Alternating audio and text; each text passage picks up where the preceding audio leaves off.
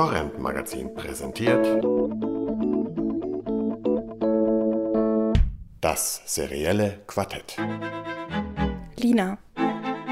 Markus.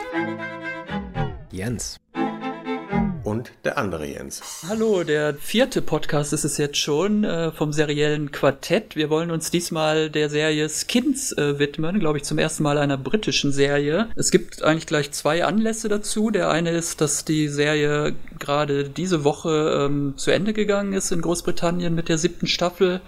Und der zweite An Anlass ist, dass man seit dem 1. August die ersten drei Staffeln auch kostenlos in Deutschland über die Plattform MyVideo sich angucken kann. Ja, Skins, das ist äh, wie gesagt eine britische Serie, die 2007 gestartet ist. Und zwar auf E4, was glaube ich so eine Art äh, Digitalableger von Channel 4 ist war, soweit ich weiß, auch die erste äh, eigenproduzierte Serie, die für diesen Sender speziell in Auftrag gegeben wurde. Ähm, es geht immer um eine Gruppe von Oberschülern in Bristol und die begleitet man immer in den letzten zwei Jahren vor dem A-Level, was also ungefähr äh, mit unserem Abitur zu vergleichen ist. Der Clou an der Sache ist dann, dass alle zwei Staffeln praktisch das Ensemble komplett ausgewechselt wird, ähm, weil halt die, die alten Figuren dann ihren Abschluss machen und dann gibt's halt wieder äh, komplett neue Figuren alle zwei Jahre. Das Ganze hat man äh, zweimal durchexerziert ich denke mal, wir werden hauptsächlich über die erste Generation äh, wohl sprechen, die also uns in den ersten beiden Staffeln begleitet. Ähm, kurz vielleicht was zu den Figuren. Da gibt's erstmal den Tony, das ist der Anführer der Gruppe, der ist eigentlich ein sehr guter Schüler und überhaupt so ein Gewinnertyp, ähm, der aber die unangenehme Eigenschaft hat, seine Freunde ganz gerne auch mal gegeneinander auszuspielen. Sein bester Freund, das ist der Sid, der ist eigentlich genau das Gegenteil vom Tony, eher ein Verlierertyp, äh, schlechter Schüler, eher schüchtern. Und der ist heimlich in Tonys Freundin Michelle verliebt, äh, hatte aber natürlich erstmal keine Chancen, äh, dass sie sich auch für ihn interessiert. Dann haben wir noch die Cassie, die ist wiederum heimlich in Sid verliebt, ähm, ist außerdem magersüchtig und generell äh, eine eher unsichere Figur. Dann haben wir noch den Chris, das ist der Chaot in der Gruppe, der eigentlich äh, so der Partytyp schlechthin und eigentlich äh, denkt man anfangs außer Drogen ähm, interessierte sich eigentlich nicht für so wahnsinnig viele Sachen. Dann haben wir die Jell, das ist äh, eine begabte junge Klarinettistin, die so ein bisschen die Brave äh, in der Gruppe ist. Dann haben wir noch den Maxi, der ist offen schwul und ähm, träumt davon, Tänzer zu werden. Und schließlich noch sein bester Freund Anwar, ähm, der kommt, glaube ich, aus Pakistan, beziehungsweise seine, seine Eltern, und ähm, ist dementsprechend Moslem. Und dann haben wir noch Effie, das ist Tonys mysteriöse kleine Schwester, ähm, die eher so ein bisschen am Rande der Clique steht und die dann allerdings äh, in der dritten Staffel dann zur Hauptfigur aufsteigt. Äh, wofür die Serie vor allem, glaube ich, äh, bekannt geworden ist und auch durch die Presse gegangen ist, ist äh, zum einen ihr respektloser Humor. Äh, es gibt ziemlich viel Sex, Drugs und Partyleben zu sehen.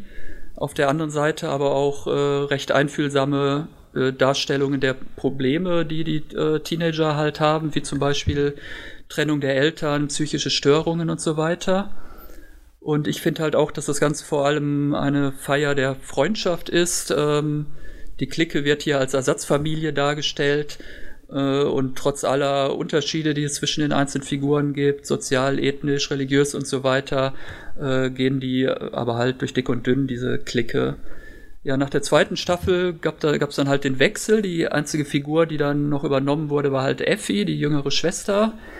Ähm, und um sie herum wird dann halt eine neue Clique aufgebaut. Und in der fünften, sechsten Staffel gab es dann halt noch eine dritte Generation, die aber konnten wohl nicht so an die äh, früheren Figuren anknüpfen. Dann gab es vor ein paar Jahren auch mal Pläne, noch einen Kinofilm zu machen, wo man dann eigentlich einen Großteil der alten Besetzung nochmal wieder äh, zusammenbringen wollte. Da sollen angeblich auch schon Verträge unterschrieben worden sein. Aus irgendwelchen Gründen hat sich das dann aber doch äh, zerschlagen. Und stattdessen hat man dann halt jetzt noch eine abschließende siebte Staffel gemacht, ähm, die allerdings nur aus drei Zweiteilern besteht, in denen dann jeweils eine Figur aus den ersten beiden Generationen nochmal praktisch so eine, so eine Solo-Geschichte äh, bekommt. Ähm, das ist halt die Effie, die Cassie aus der ersten Staffel und dann der äh, Cook aus der zweiten Generation. Die dann praktisch so äh, ein paar Jahre nach ihrem äh, Abschluss dann nochmal äh, jeweils in einem Zweiteiler begleitet werden. Was ich noch ganz interessant finde, ist, dass die Serie erfunden wurde von einem Vater-Sohn-Gespann, dem Brian Elsley und seinem Sohn Jamie Britton, die das praktisch zusammen entwickelt und äh, geschrieben haben. Und äh, nicht nur die Darsteller sind äh, auch halt in dem Alter wie die Figuren, was ja bei den meisten amerikanischen Teenie-Serien dann doch anders ist, wo dann eher so 25-Jährige halt die äh, die Oberschüler und Teenager spielen. Hier ist es halt wirklich so, dass immer 16- bis 18-jährige Darsteller in den Hauptrollen sind und gleichzeitig äh, sind halt auch die Autoren überwiegend selbst im Alter oder halt ein paar Jahre älter als die Figuren. Ich habe jetzt gelesen, das Durchschnittsalter äh, des Autorenteams lag bei 21 ähm, was vielleicht ja doch für eine gewisse Authentizität dann halt auch äh, sorgt. Ja, ich muss sagen, ich bin eigentlich mit relativ geringen Erwartungen damals an die Serie rangegangen, weil ich erstmal dachte, ja, Teenie-Serie, Sex, Drugs und äh, Wave-Partys irgendwie.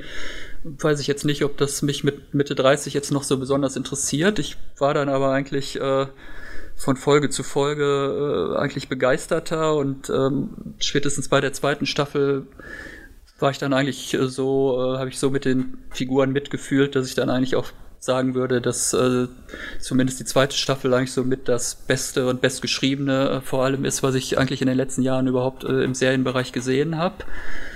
Und ich finde also wirklich von den Drehbüchern her und auch von der ganzen Art, wie es inszeniert ist, äh, kann man die eigentlich in einem Atemzug nennen äh, mit den ganzen hochgelobten HBO und so weiter Serien aus Amerika. Was noch nicht angeklungen ist, die formale Vorgehensweise in jeder Episode eine dieser Figuren in den Mittelpunkt zu stellen. Und das war ganz, ganz klar. Aber das ist ja wie bei der, deiner Lieblingsserie der zweiten Heimat eigentlich, ne? Ja, exakt.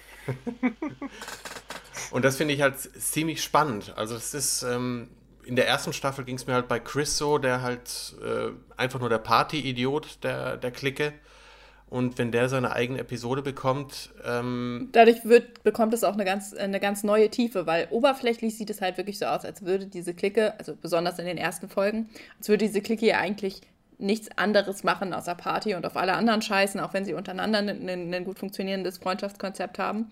Und ähm, dann blickt man quasi immer hinter eine der vielen Kulissen und kriegt eigentlich mit, wie scheiße es einfach allen einmal rundum geht. Ne? Na, schöne, der schöne Gegensatz, dass man sie halt zusammen sieht auf den Partys oder in der Schule und dann aber eben auch privat und alleine. Und das äh, spiegelt halt wunderbar das, was man auch selber aus dem eigenen Schulalltag kennt. Eben dieses On-Off, dieses äh, der Wechsel mit den Kumpels, den Freunden zusammen zu sein, aber dann eben alleine mit seinen Eltern oder sonstigen sich seinen Problemen herumschlagen zu müssen. Und das ist durch dieses diesen formalen Kniff einfach sehr schön getroffen. Und man versteht ja dann auch zum Beispiel, wie du jetzt meintest in der Quiz-Episode, versteht man dann halt auch da durch diese Episode dann halt, warum er so geworden ist, wie er jetzt drauf ist, ne? zum Beispiel. Das gruselt einen ganz schön, ne? Also es spielt in, in Bristol, in England, das ist eine, eine, eine Arbeitergegend, ne?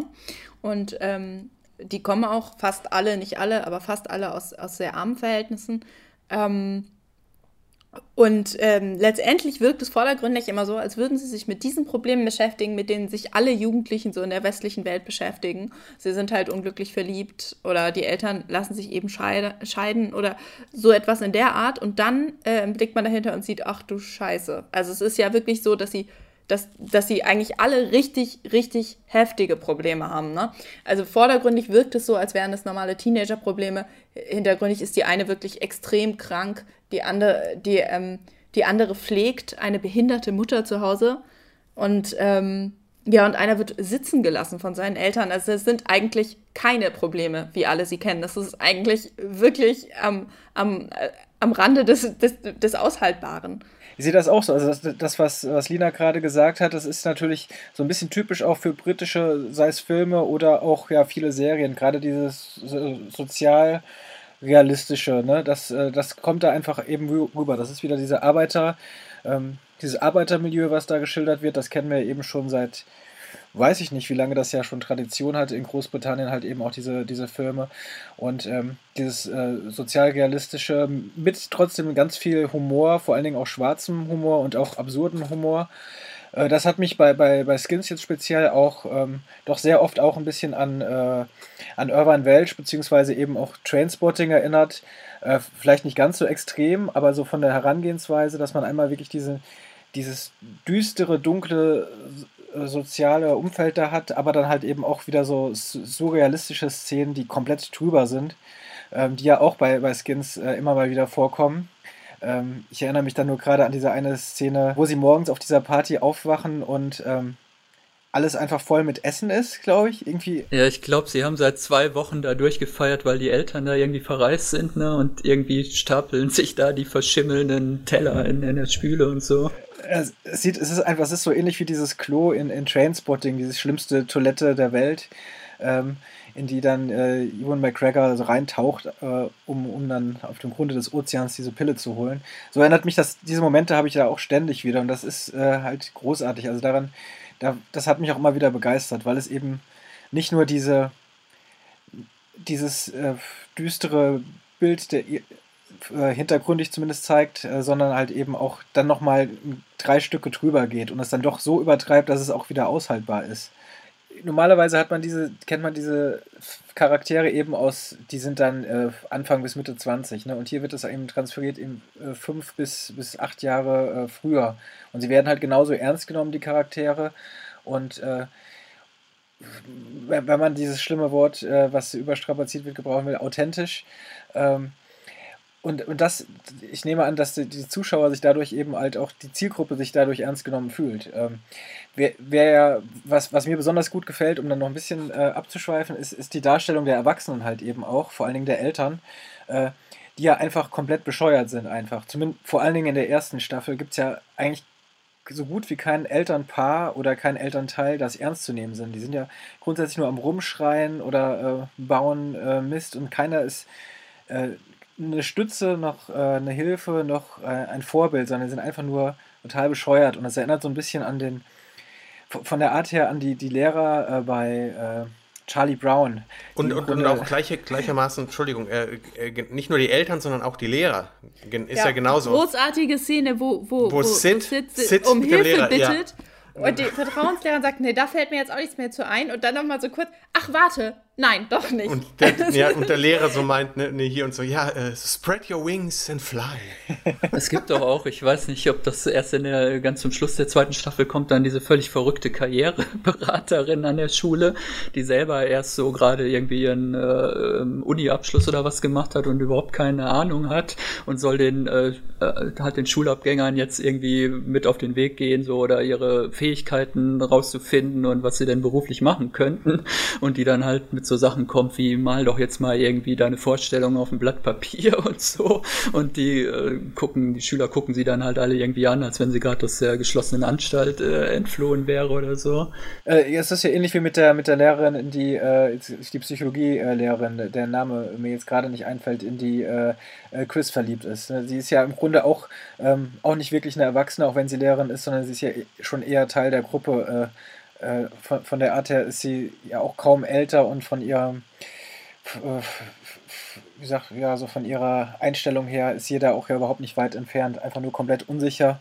Und man kann sich ungefähr vorstellen, wie ihre Jugend, äh, Teenie-Zeit verlaufen ist, äh, dass sie so unsicher ist und doch immer dazugehören wollte und die Anerkennung von anderen brauchte.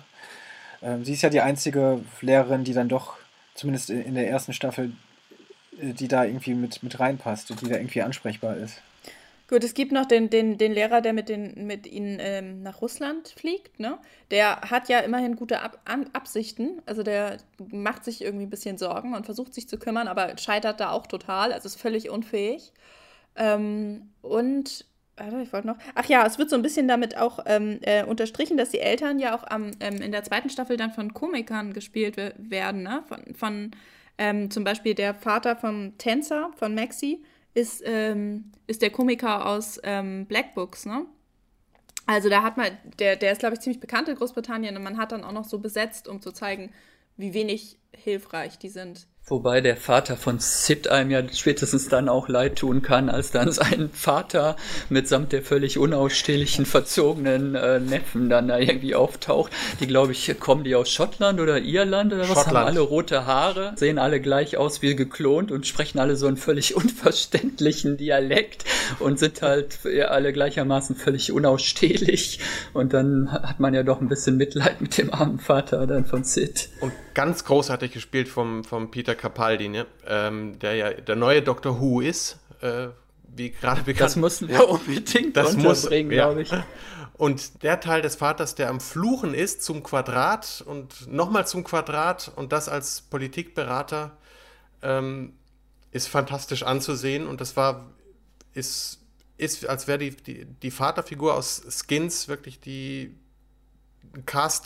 Casting-Nummer gewesen für Fickovic später. Jetzt waren wir uns alle irgendwie halbwegs einig, dass, dass das authentisch oder irgendwie, dass das der irgendwie dem Leben von Teenagern irgendwie mehr entspricht als das, was man vielleicht sonst in so Highschool-Serien zu sehen bekommt. Es gibt aber im Internet ja eigentlich ganz viele gegenlautende äh, Meinungen und halt so viele Diskussionen darüber, dass das doch irgendwie komplett überzogen und man denkt irgendwie, die, die Teenies haben überhaupt nicht, keinen anderen Lebensinhalt als, als Drogen und halt mit jedem in die Kiste zu springen und das wird doch gar nicht dem realen Bild entsprechen.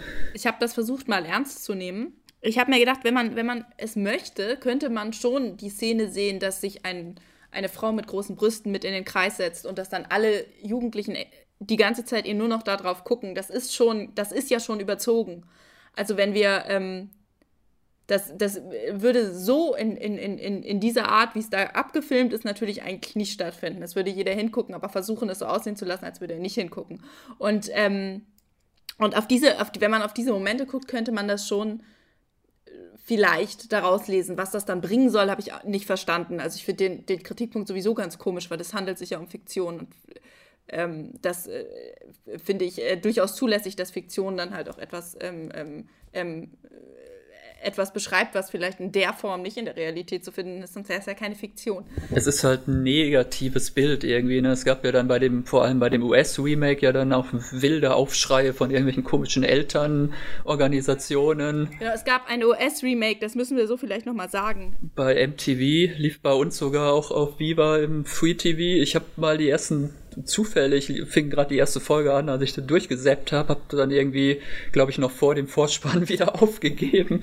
Das ist, ist also die erste, die erste Folge ist, glaube ich, sogar, das kann eigentlich eins. nicht sein, aber eins zu eins Einstellung für Einstellung nachgespielt. Ja. Was das bringen soll? Und später gibt's dann natürlich so äh, tolle Anpassungen oder so, so äh, weich, weichgespülte Anpassungen an den amerikanischen Markt, dass man dann halt statt dem äh, schwulen Tänzer Maxi hat man dann eine lesbische Cheerleaderin, weil man sich wahrscheinlich gedacht hat, weibliche Homosexualität können wir dem amerikanischen Publikum gerade noch zumuten, aber männliche halt nicht mehr. Aber es ist ja dann wohl hauptsächlich deswegen abgesetzt worden, weil halt äh, MTV keine äh, Werbung verkaufen konnte in dem Umfeld, weil halt in ganz dem Umfeld viele Kinder von Kinderpornografie. Genau. Weil halt äh, diese Elternorganisation gesagt hat, das wäre ja Kinderpornografie, wenn da 16-, 17-jährige Darsteller da äh, Sexszenen spielen und das wäre ja überhaupt der, der Sittenverfall und das Schlimmste, was ein Teenager sich angucken könnte im Fernsehen, wäre diese Serie halt. Mhm. Deswegen haben sie danach dann weiter dismissed und äh, how, äh, wie heißt das, Date My Mom? Mehr, how I Dated Your Mom. Nein. das Spin-off der beliebten ProSieben-Sitcom. Ich hätte nie gedacht, dass ich, dass ich mal denke, Beavis und Butthead wäre wär der kulturelle Höhepunkt auf MTV gewesen. Jackass ja. war wahrscheinlich ja. der kulturelle Höhepunkt.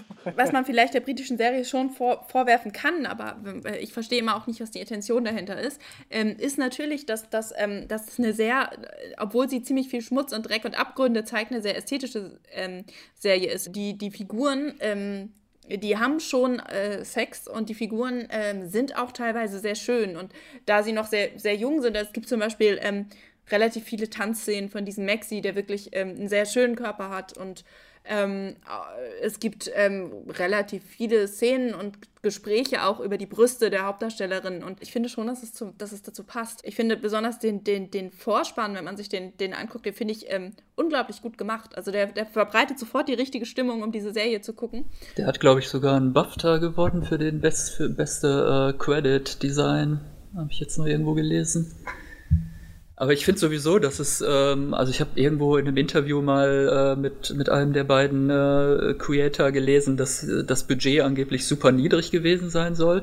Ich finde aber, dass sie da wahnsinnig viel draus gemacht haben, also auch was so äh, äh, inszenatorische Einfälle oder Bildgestaltung oder irgendwelche Farbfilter, die da drüber gelegt werden, äh, angeht. Ich finde also wirklich, das hebt sich doch irgendwie meilenweit ab von so Einheitsbrei-Serien, die man sonst so weitestgehend kennt. Das auf jeden Fall, aber das ist, glaube ich, auch die diesen, den, den ökonomischen äh, Zwängen geschuldet. Also ich sehe durchaus, dass sie nicht so viel Geld hatten. Es, es gibt genug Stellen, wo ich mir denke, die Kamera hätte, hätte da vielleicht besser kadrieren können oder mehr machen können, ähm, was aber auch an der Inszenierung liegt.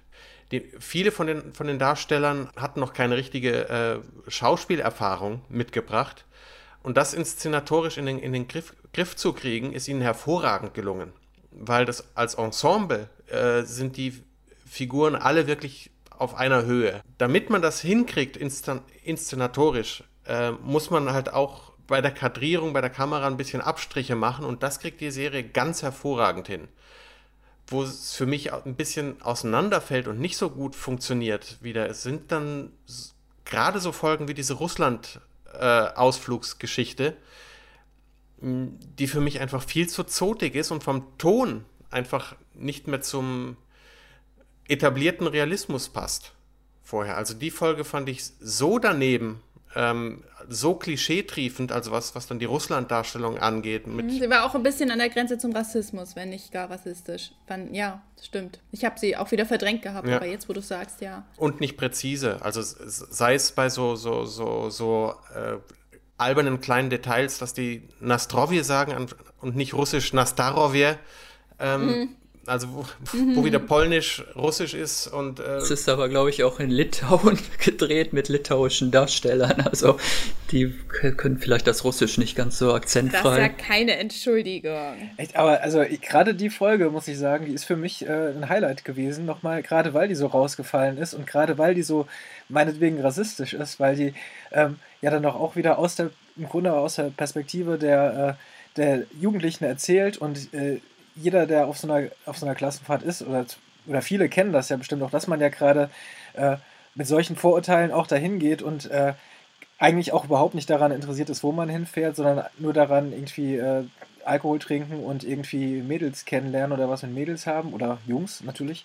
Ähm, und halt eben äh, komplett äh, borniert und äh, ab, abwertend an die Umgebung rangeht. Also ich habe das so quasi, sie fahren jetzt nach, nach Russland äh, und äh, die, die, die Wahrnehmung ist einfach so, äh, ja, meinetwegen vorurteilsbelastet, äh, meinetwegen auch rassistisch oder wie auch immer. Also ich, ich, ich fand die Folge gerade toll, weil die auch wieder so drüber war und so dermaßen nichts mit dem Sozialrealismus zu tun hatte. Das war für mich in dem Fall mal wieder erholsam. Auch wenn sie absolut albern auch war, natürlich. Wir, wir wissen gut. ja gar nicht, ob nicht in Russland wirklich Pferde noch zu Klebstoff verarbeitet werden. Also leben. Man steckt vor. Das kommt auch komischerweise immer in diesen 30er Jahre Mickey Mouse Zeitungstipps kommt das auch immer vor, dass scheinbar früher äh, Klebstoff aus Pferden oder äh, Eseln hergestellt wurde. Ich weiß nicht, inwieweit das eigentlich der Realität äh, entspricht. Wo kriegen die denn nur ihre Lasagne dann?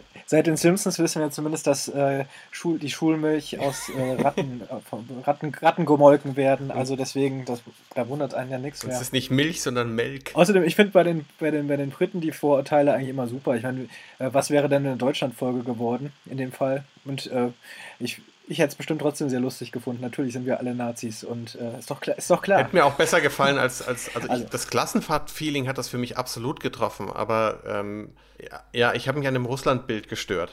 Ohne, ohne selber in Russland gewesen zu sein, aber. Natürlich. Also ich kann, kann ich natürlich nachvollziehen. Ich, ich habe es halt einfach wieder als dann eben noch, noch mal eine Stufe drüber und absolut un, politisch unkorrekt empfunden dann halt. Deswegen. Was ich noch gern äh, äh, angemerkt hätte, ist halt wirklich die, diese Vater-Sohn-Nummer der Autoren.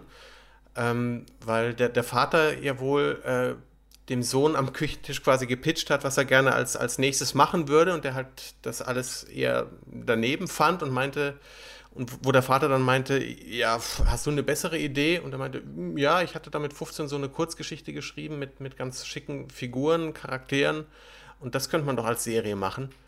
Und daraus, aus, aus so einer Schnapsidee ist das im Prinzip dann entstanden und dann eben auch zu sagen, äh, ja, wir machen das nicht nur mit dir als quasi Teenager, äh, sondern wir holen noch weitere authentische, echte Teenager als Autoren dazu.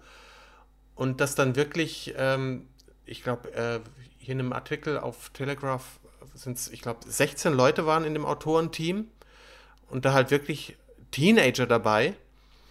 Und das kann ich mir einfach nicht vorstellen, dass sowas mal in Deutschland funktionieren würde, wo man einfach sagt, ja, lass mir doch einfach mal die Teenager und junge Erwachsene das Ding selber schreiben ähm, und quasi immer die erfahreneren Autoren ähm, coachen die Jüngeren. Und selbst wenn die Jüngeren erstmal nur mitarbeiten, dürfen sie für, für Online-Episoden eigene Szenen schreiben. Das ist ein so hervorragender Ansatz, um, um Nachwuchs auszubilden und an, an das Schreiben heranzuführen. Äh, und zwar ein authentisches, gutes Schreiben ähm, in der Gruppe finde ich fantastisch. Und das ist allein, dass das funktioniert und ähm, versucht worden ist, dass ein Sender hergegangen ist und gesagt hat, ja, machen wir einfach, probieren wir aus. Ihr habt vielleicht nicht so viel Geld, aber das machen wir jetzt und ziehen das durch. Finde ich fantastisch. Hatten die, die Schauspieler haben auch äh, sehr davon profitiert. Ne? Wahrscheinlich ähm, sind sie noch nicht reich geworden mit dieser Serie, aber die meisten von ihnen sind dann noch später sehr berühmt geworden. Ich glaube, der Jens hat sich ja schon gewundert, dass er die Hälfte der Leute aus Game of Thrones jetzt schon kannte, genau. oder wie ja. war's? Oder Death Patel hat nachher in dem, in dem, in dem Danny Boyle-Film, hier ist wieder ja. Verbindung zu Trainspotting, in der ähm, Danny Boyle-Film ja mitgespielt, der den Oscar gewonnen hat. Also er hat die Hauptrolle gespielt und ähm, ist jetzt eigentlich fast überall zu sehen. Zum Beispiel in The Newsroom, was wir aber wahrscheinlich nicht mehr gucken, oder? Ich habe nur den Piloten gesehen und den fand ich klasse. Bei der Bin Laden-Folge wäre ich am liebsten aus dem Fenster gesprungen, oder? ja, das sage ich jetzt nicht, sonst habe ich die CIA morgen äh, vor der Tür stehen. Hast du sowieso. Wo wir bei diesem Thema übrigens äh, sind, dann muss ich dann doch nochmal das grandiose Osama Bin Laden Musical ansprechen. oh ja, oh. Äh, ja, das, ganz großartig, das auf, genau. Aufgeführt wird, das natürlich wirklich äh, fantastisch ist. Und ich hatte tagelang natürlich einen Ohrwurm. Und das war so schön, also das war wirklich so witzig, also so einen guten Witz habe ich wirklich lange nicht mehr gehört, wie ähm, in, in einer der nächsten Folgen der Schulleiter so ganz verschüchtert vor der Klasse steht und ganz, also auf eine ganz lustige Art und Weise mitteilt, dass es eine Fatwa dagegen gab. Aber er sagt nicht, wie ihr alle wisst, gab es ja eine Fatwa gegen dieses Musical, sondern er sagt, ähm, er sagt, ich habe übrigens mit dem Imam hier gesprochen und er war sehr verständnisvoll und sehr nett und wer auch immer die Fatwa ausgesprochen hat gegen uns, er war es auf jeden Fall nicht. Na, ja. das sind doch gute Nachrichten. Es, es, also das, das finde ich wirklich, also das finde ich wirklich sehr, sehr, ja. sehr lustig. Ich, bin vollkommen auf eurer Seite und habe es, glaube ich, auch bislang äh, gezeigt, dass ich die Serie eigentlich super finde. Also zumindest soweit ich sie gesehen habe. Trotzdem hatte ich plötzlich keine Lust mehr weiter zu gucken. Ich glaube, es hat zum einen damit zu tun, ähm, dass die Serie eben doch, dass es sehr, dass es im Grunde Einzelfolgen sind. Das heißt, es gibt zwar verschiedene Stränge, die durcherzählt werden horizontal, aber doch jede Folge ist natürlich abgeschlossen in sich und behandelt halt eben auch hauptsächlich einen Charakter oder zwei Charaktere vielleicht, äh, um die es geht. Und äh, so war es für mich, der dann die, die Staffel relativ zügig durchgeguckt hat, ähm, dann auf Dauer doch ein bisschen ermüdend oder nicht mehr der Ansporn, jetzt zwingend die nächste Folge zu gucken. Das ist vielleicht ein Punkt, also vielleicht muss man es einfach mal ein bisschen sacken lassen und dann, dann später nochmal weiter gucken. Zum anderen, und das ist ein Problem, was ich, was ich häufiger mit Teenie-Serien habe, wie ich jetzt festgestellt habe, die Charaktere sind super und sehr schillernd, äh, schillernd im Sinne von char charakterstark und sehr eigen. Irgendwann ging es mir auch auf die Nerven, weil sie eben so. So jung. Du fühlst dich einfach alt, Jens. Ich, das ist alles. Ja, es war mir klar, dass du es jetzt so, sofort so rumdrehst. ich habe nur drauf gewartet. Nein, ähm, mag, mag auch das mag sein, aber natürlich ähm, die, die Charaktere sind so, so stark gezeichnet und so, so eigen, ähm, dass sie mir dann doch jetzt momentan echt auch so ein bisschen auf die Nerven irgendwann gegangen sind und ich jetzt erstmal so ein bisschen Ruhe brauche. Sie sind ja, die, sind so ja dann, die sind ja dann, äh, wie viele Folgen sind das insgesamt, die ersten beiden Staffeln? Das sind ja nur äh, irgendwie 17, 18 Folgen und dann sind die ja schon weg. Genau, du hast genau. noch nie eine Sitcom durchgesehen, oder? Doch, schon sehr viele, doch, doch, doch, das auf jeden Fall. Aber ich habe, aber die ganzen Teenie-Serien, da ist mir aufgefallen, dass es auch so ist. Wenn ich jetzt zum Beispiel, wir kommen ja gleich vielleicht drauf, gut, bei Dawson's Creek hat es, glaube ich, nur fünf Minuten gedauert. äh, aber auch, äh, auch andere äh, Teenie-Serien ist es, glaube ich, so, dass selbst wenn ich die eigentlich am Anfang gut fand, relativ schnell äh, sie in ihrem Selbstmitleid und in ihrem, ihrer Unsicherheit und in ihren Eigenheiten ein bisschen zu viel war. Vielleicht habe ich mich auch nur zu sehr an mich selbst erinnert gefühlt. Kann ja auch sein.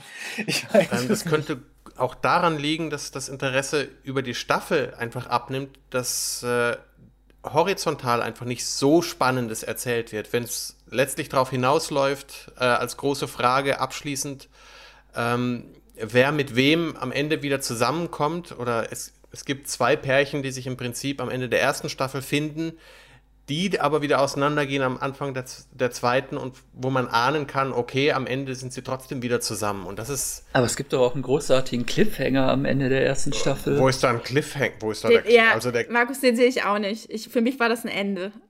Aber das war ja ein anderes Thema. Ähm, aber dann, wenn, so wie, wie die Jensen jetzt gerade argumentieren, dann machen die doch gerade das, also dann ist es ja, dann, dann ist es ja nur folgerichtig, die gesamte Cast auszutauschen, so wie sie es tun, alle zwei Staffeln. Absolut. Also das ist ja schon was sehr Außergewöhnliches. Ja, natü natürlich. Bevor man irgendwie äh, sagt, man hat da jetzt ein Erfolgskonzept äh, und äh, die sind ja wohl auch in England dann schon zu Stars geworden, die Darsteller, und dann hätte man das ja noch, also normaler Sender hätte ja gesagt, wir haben jetzt ein Erfolgskonzept, und äh, Winning Team soll man ja äh, nie auswechseln. Das heißt, wir ziehen das jetzt noch sechs Jahre durch, bis die Darsteller 25 sind oder so.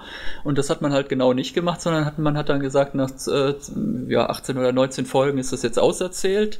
Die machen jetzt ihren Abschluss, dann sind die weg und wie im richtigen Leben trennen die sich halt und meistens sieht man seine Freunde aus der Schulzeit danach nie wieder.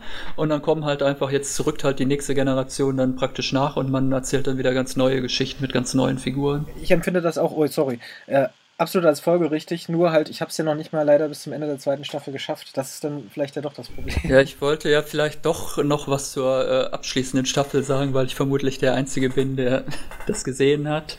Es gab da ja sehr viel Kritik, weil viele Fans natürlich irgendwie gehofft hatten, man holt jetzt zum Abschluss nochmal, äh, bringt man das Ensemble der ersten Jahre nochmal zusammen. Das haben die Autoren aber wohl ganz bewusst nicht gemacht, sondern die Autoren haben halt ganz bewusst gesagt, das wollen wir nicht, sondern wir bringen halt nur ähm, praktisch ja so unsere Lieblingsfiguren oder so nochmal zurück und erzählen dann halt so drei mehr oder weniger abgeschlossene äh, Geschichten halt mit jeweils einer äh, ehemaligen Hauptfigur.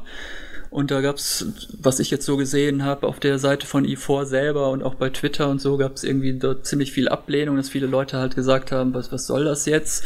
Das hat irgendwie die haben gar nichts mehr mit den Charakteren zu tun und das ist eigentlich irgendwie völlig äh, belanglos und hätte, hätte man sich halt irgendwie sparen können ich bin da auch so ein bisschen zwiegespalten. Ich fand den Effi-Zweiteiler irgendwie noch sehr gut. Da kommen dann halt auch noch zwei äh, andere Figuren aus der zweiten Generation dann so in Nebenrollen nochmal äh, dazu.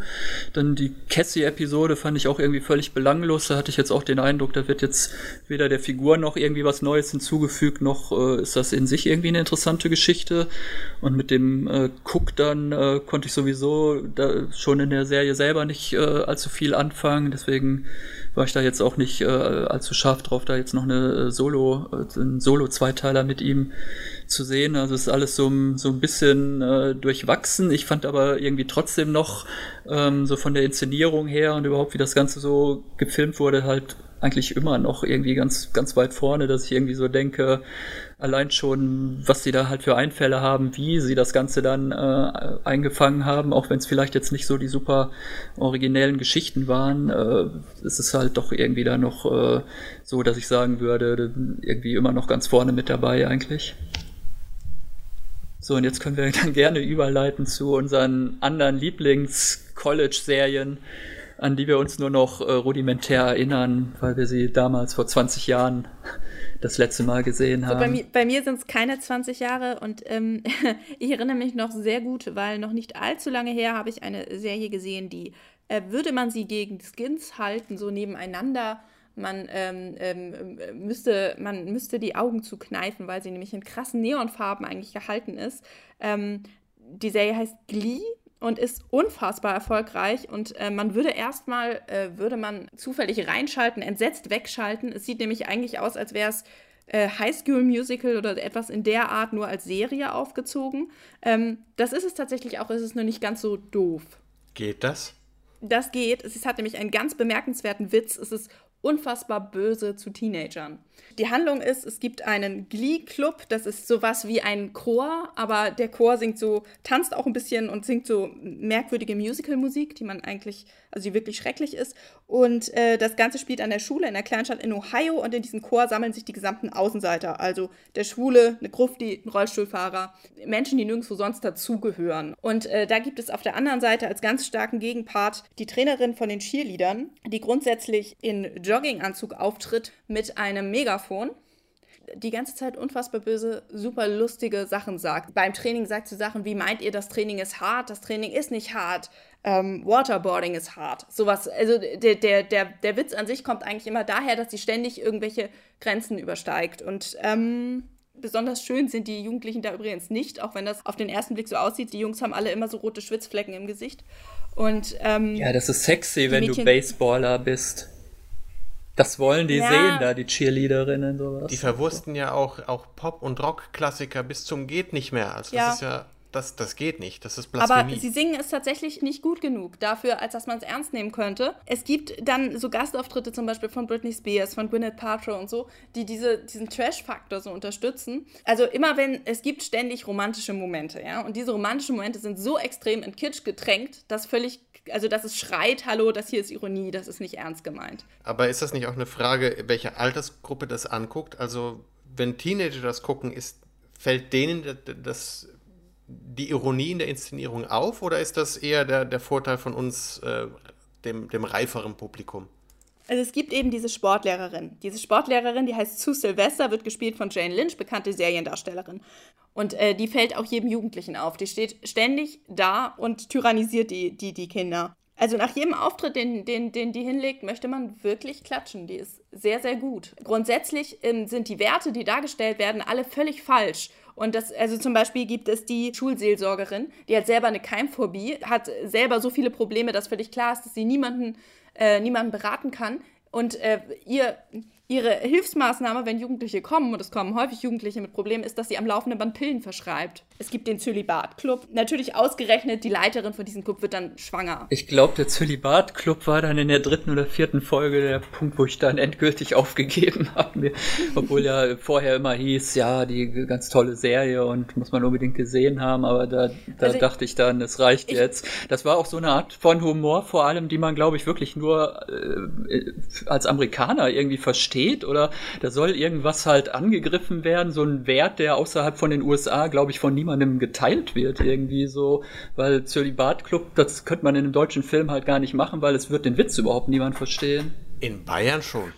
Ich verteidige die Serie auch, ähm, auch eigentlich nicht, weil ich sie wirklich gut finde. Ich gucke die Serie so. Ich gucke die ersten zehn Minuten, das sind, ähm, das sind, die sind wirklich immer sehr gut. Äh, dann höre ich auch auf, weil dann fangen sie an zu singen und dann wird es ähm, ähm unaufhalten, also dann kann man es auch wirklich nicht aushalten.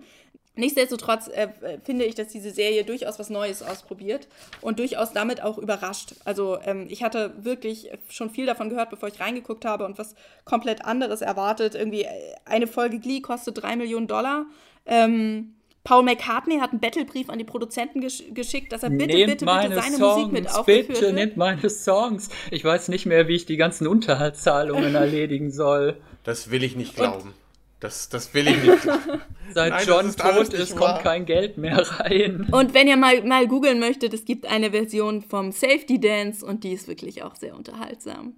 Die scheitern übrigens immer. Das ist vielleicht auch noch ganz interessant. Also das, dieses Konzept von wir, wir kleinen Schwachen tun uns jetzt zusammen und jetzt singen wir zusammen ein schönes Lied, wird halt immer so aufgebaut. Man, man, man sieht sie dann, also während einer Folge, aber auch während der gesamten Staffel trainieren sie immer auf irgendeinen dieser merkwürdigen Wettbewerbe hin und es ist das Allerwichtigste der Welt, dass man da jetzt besonders hübsch singt und besonders schön sich dreht dabei und ähm, sie schaffen es nie. Nicht, es, es scheitert nicht an, an, an irgendwas, sie sind einfach dann immer nicht gut genug am Ende. Ich fand als Musical-Serie ja Fame toll. Das lief neulich mal, also vor äh, zwei Jahren oder so, auf eins Festival, diese alte 70er Jahre oder was das ist. Nach dem Film dann wurde ja noch eine komplette Serie nachgeschoben wo halt auch immer schön gesungen und getanzt wird auf den Straßen von New York. Und das ist aber, da sind die Musikszenen da nämlich total mitreißend inszeniert, fand ich. Also das hat man eigentlich alles schon vor 30 Jahren gemacht. Nichts Neues unter der Sonne. Leiten wir doch einfach von den Verlierern von Glee zu dem dem über, der nicht verlieren kann, nämlich zu Parker Lewis, der im Original Parker Lewis Can't Lose heißt äh, und nicht wie in der fürchterlichen deutschen Synchronfassung Parker Lewis, der Coole von der Schule. Ist im Prinzip wie Ferris macht blau an, an der Santa Domingo High School, und dreht sich in erster Linie um die Abenteuer von den drei Hauptfiguren. Ähm, das ist eben der coole Parker Lewis, der gut gekleidete, smarte Junge und Mikey, der Musiker, Rocker und äh, Jerry ist der dritte im Bunde. Das ist, ist der ähm, klassische Nerd, der alles aus seinem äh, Trenchcoat hervorzaubern kann, was, was gerade gebraucht wird. Das Außergewöhnliche find, ist eher die Umsetzung. Und die legen ein Erzähltempo vor, dem die Simpsons zu der Zeit noch nicht gerecht geworden sind. Angefangen vom, vom ähm, Vorspann-Gag, ähm, die Kamera verkantet, macht rasante Fahrten, wird beschleunigt. Es ist sehr comichaft inszeniert. Es ist wie, ein, wie wirklich wie ein Cartoon mit eben solchen Soundeffekten, unglaublich flott montiert, mit hervorragender äh, Pop- und Rockmusik. Also selbst äh, Frank Zappa ist zu hören. Ich dachte gerade Frank Zander. Das war natürlich auch eine prägende Gestalt in den 80er Jahren. Entschuldigung, weiter. Ja, ja, der andere Frank. Es gibt wunderbare Gastauftritte. Mila Jovovich ist gleich in der ersten Folge mit dabei. Roseanne Barr äh, taucht auf. Es gibt ähm, äh, Weird Al Jankovic taucht mal auf. Äh, ganz schick ist, dass äh, Bud Bundy, also der David Faustino, in einer Folge mal auftaucht sind einfach sehr postmodern in ihrer Herangehensweise, weil ähm, sie ewig viele Filmzitate bringen und Anspielungen machen, die man nicht verstanden haben muss. Also die funktionieren im eigenen Kontext äh, der jeweiligen Episode und haben halt einfach den Mehrwert für diejenigen, die die Anspielungen kapieren. Insofern ist es halt wirklich echt postmodern, also vor allem für die Zeit. Also wir reden hier von 1990, wirklich seiner Zeit absolut voraus und in der, der, dem Tempo und der Inszenierung habe ich bis heute nichts gesehen, was, was äh, diesem Genre als Realverfilmung Cartoon-Feeling aufkommen zu lassen und das absolut brillant umsetzt. Ähm, da würde ich, also ich, ich, stimme dir absolut zu. Ich habe äh, damals äh, die Serie auch absolut geliebt. Ähm, würde sie aber auch hier ein bisschen, du Postmoderne hast du schon äh, erwähnt, ähm, absolut. Ähm, mich erinnert es von der Inszenierung äh, doch allerdings auch sehr an, wenn man sich den Cohen-Film äh, Raising Arizona anguckt, deren, dessen Name mir gerade auf Deutsch nicht einfällt. Ähm, so ähnlich. Arizona Junior. Arizona Junior, genau. Äh, das ist teilweise, was, was die Kamera äh, angeht und, äh, und das Tempo angeht, doch, da hat es mich, erinnert es mich häufig dran.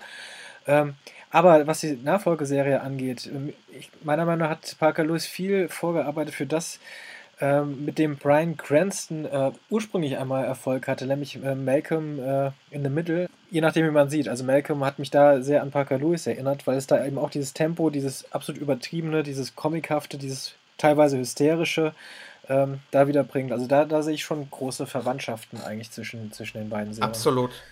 Auch weil sie so viel mit, also ist es nicht nur Kamera, sondern auch, sie arbeiten mit Lichtwechseln innerhalb einer Szene. Ne? Ständig irgendwelcher Wind, äh, was weiß ich, das Tumbleweed, das es halt ständig durchhaut oder Zettel, Papier. Genau. Die Serie nimmt sich von an, nimmt sich nie richtig ernst, nimmt aber ihre Figuren dabei ernst.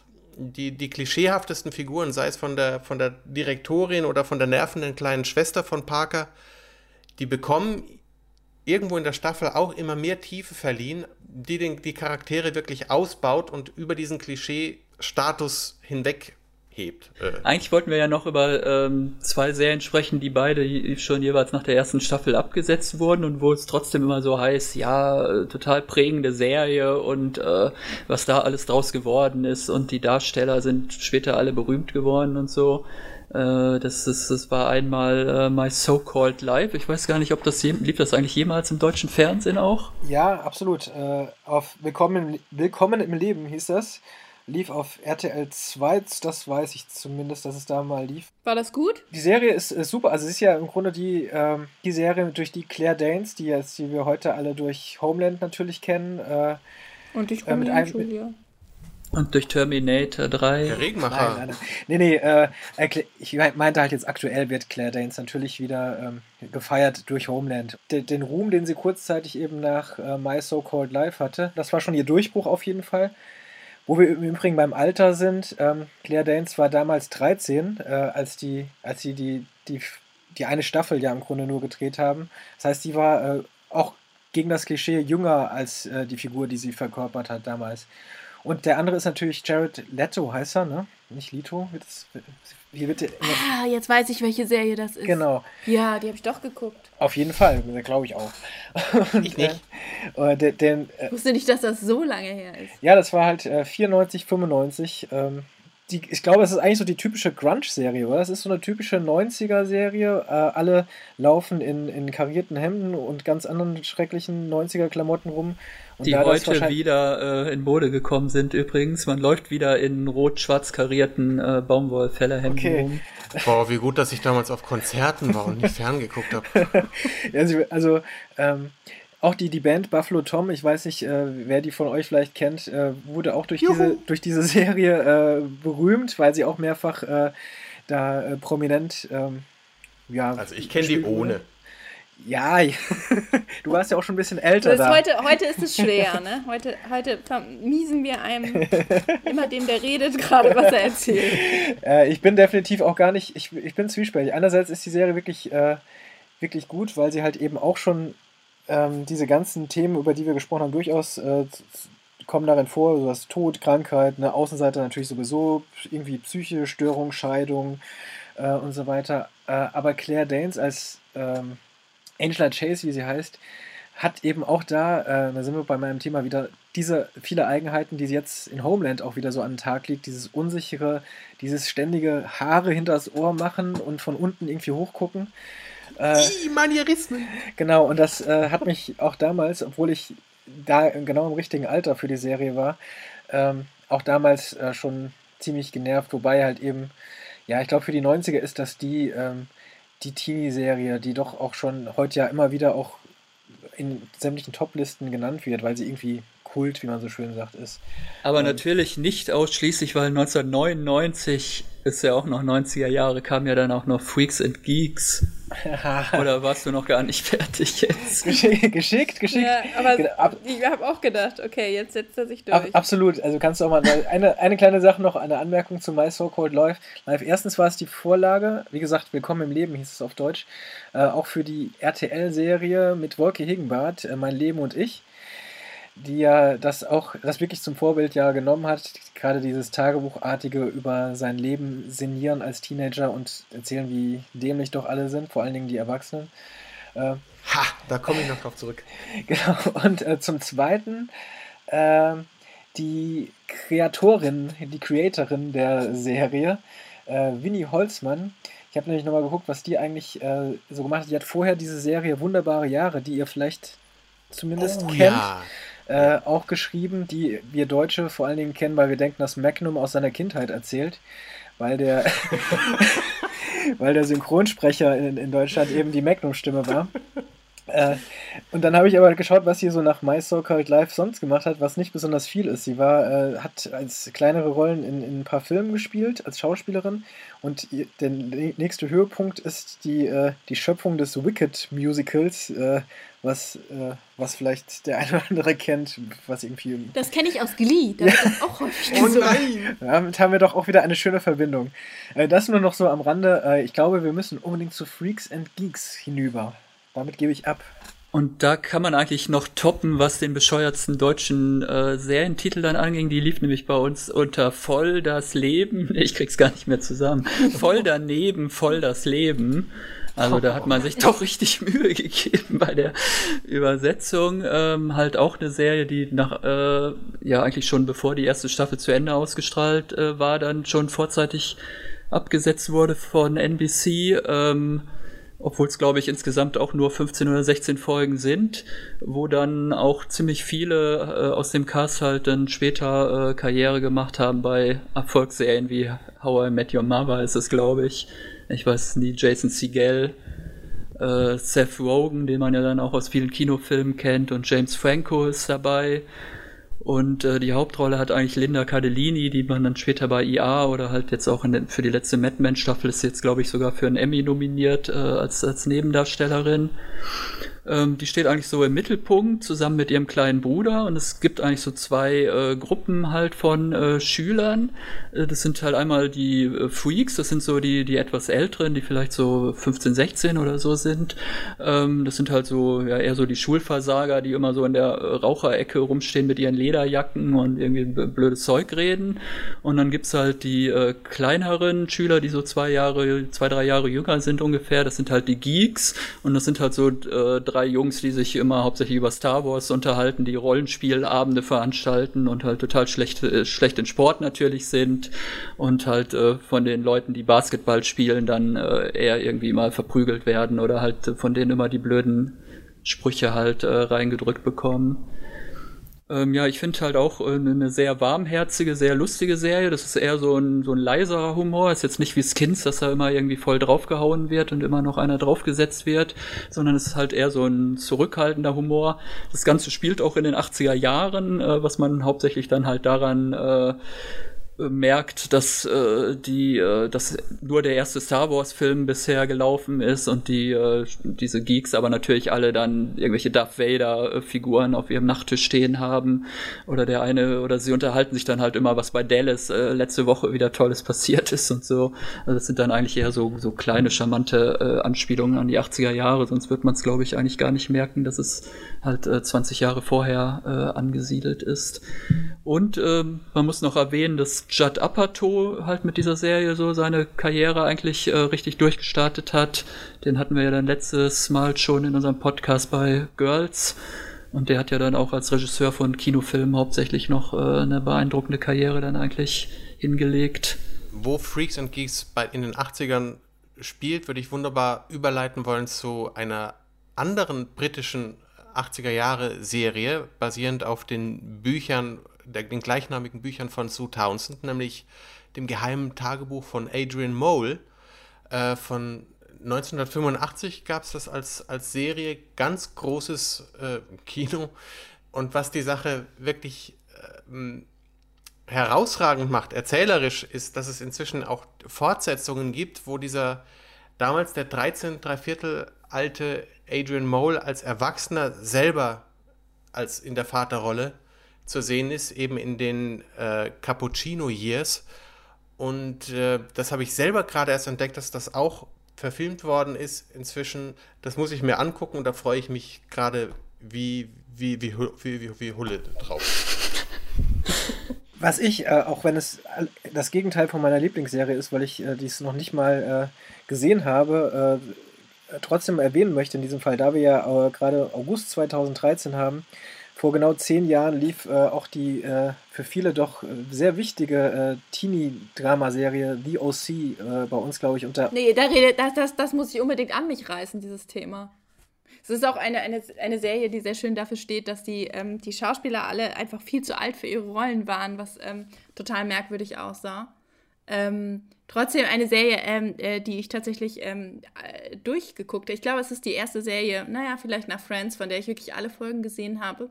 Weil es ein, also aus Sucht jetzt nicht unbedingt, weil es so gut war. Nein, nicht weil es gut war. Nicht, weil es gut war. Ich habe mir heute jetzt sowieso schon mit Lee hier alles verdorben. Aber ähm, die hat, er hatte einen, einen, einen total tollen Auftakt. Äh, die, die ersten beiden Folgen waren gute Unterhaltung.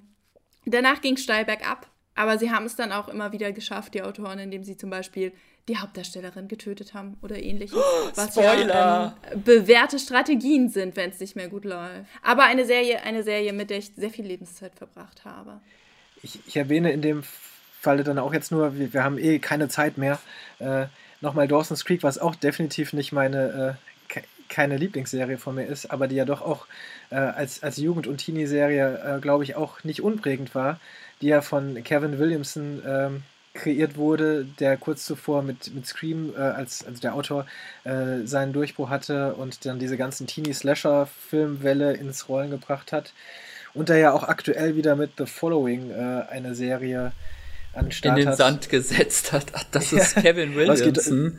Mein Gott. Genau, aber äh, Dawson's Creek, nochmal kurz zurück, ähm, was, was ja eben dann auch so ein bisschen so, vielleicht so ein Vorläufer von äh, The OC auch war, wie, hab ich so das Also so einfach vom, auch die wirken alle irgendwie zu alt dafür, dass sie ja eigentlich irgendwie 14 oder so sind. Äh, reden unfassbar alt, altkluges Zeug die ganze Zeit. Ähm, und äh, mit ihren ganzen Manierismen äh, gehen sie einem auch wahnsinnig auf die Nerven und mit, ihrer Neuro mit ihren Neurosen und äh, aber so Ja. sind halt die Teenagerjahre. So sind- auch wenn wir Ja. das nicht mehr wissen, weil wir einfach zu alt sind, um uns noch daran zu erinnern. Aber Aber, so war es halt damals, ne? Aber als Teenager, na gut, ich war gerade Twen, als das dann lief. In Dortmund auf dem Schulhof, da hat man halt anders miteinander gesprochen als da in Kalifornien. Ich bin kein gebürtiger Dortmunder, ich komme ganz woanders her. Okay. Und wer das weiß, wo der Jens herkommt, schickt eine Postkarte und Genau, der kriegt eine signiert, eine signierte. ähm, Autogrammkarte. ich habe eine äh, Autogrammkarte von Karl Dall.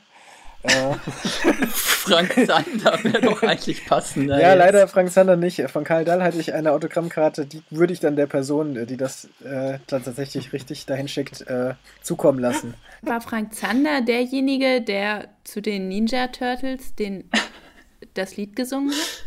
Das, Hier als jüngste unter das euch? kann sein, Der, ne? Hey, hier kommen die Hero Turtles, super. Ich habe das nie gesehen, ne? ich keine Ahnung. Ist so, ja. Frank Zander hatte aber doch auch diese, diese Musiksendung zusammen mit diesem Stoffhund. Da kann sich jetzt niemand mehr dran erinnern. Das war Doch, früher doch, doch. 80er. Doch. Vorsicht, Musik. Und da habe ich nämlich neulich erst gelesen, dass der Stoffhund von Hugo Egon Balder gespielt und gesprochen wurde. Gespielt wurde. Große äh, Karriere-Schritte, die man eigentlich nie wusste über manche Menschen. Das war das serielle Quartett. Dina Kokali. Markus Kezinowski. Jens Meyer. Und Jens Prausnitz. Präsentiert vom Torrent Magazin.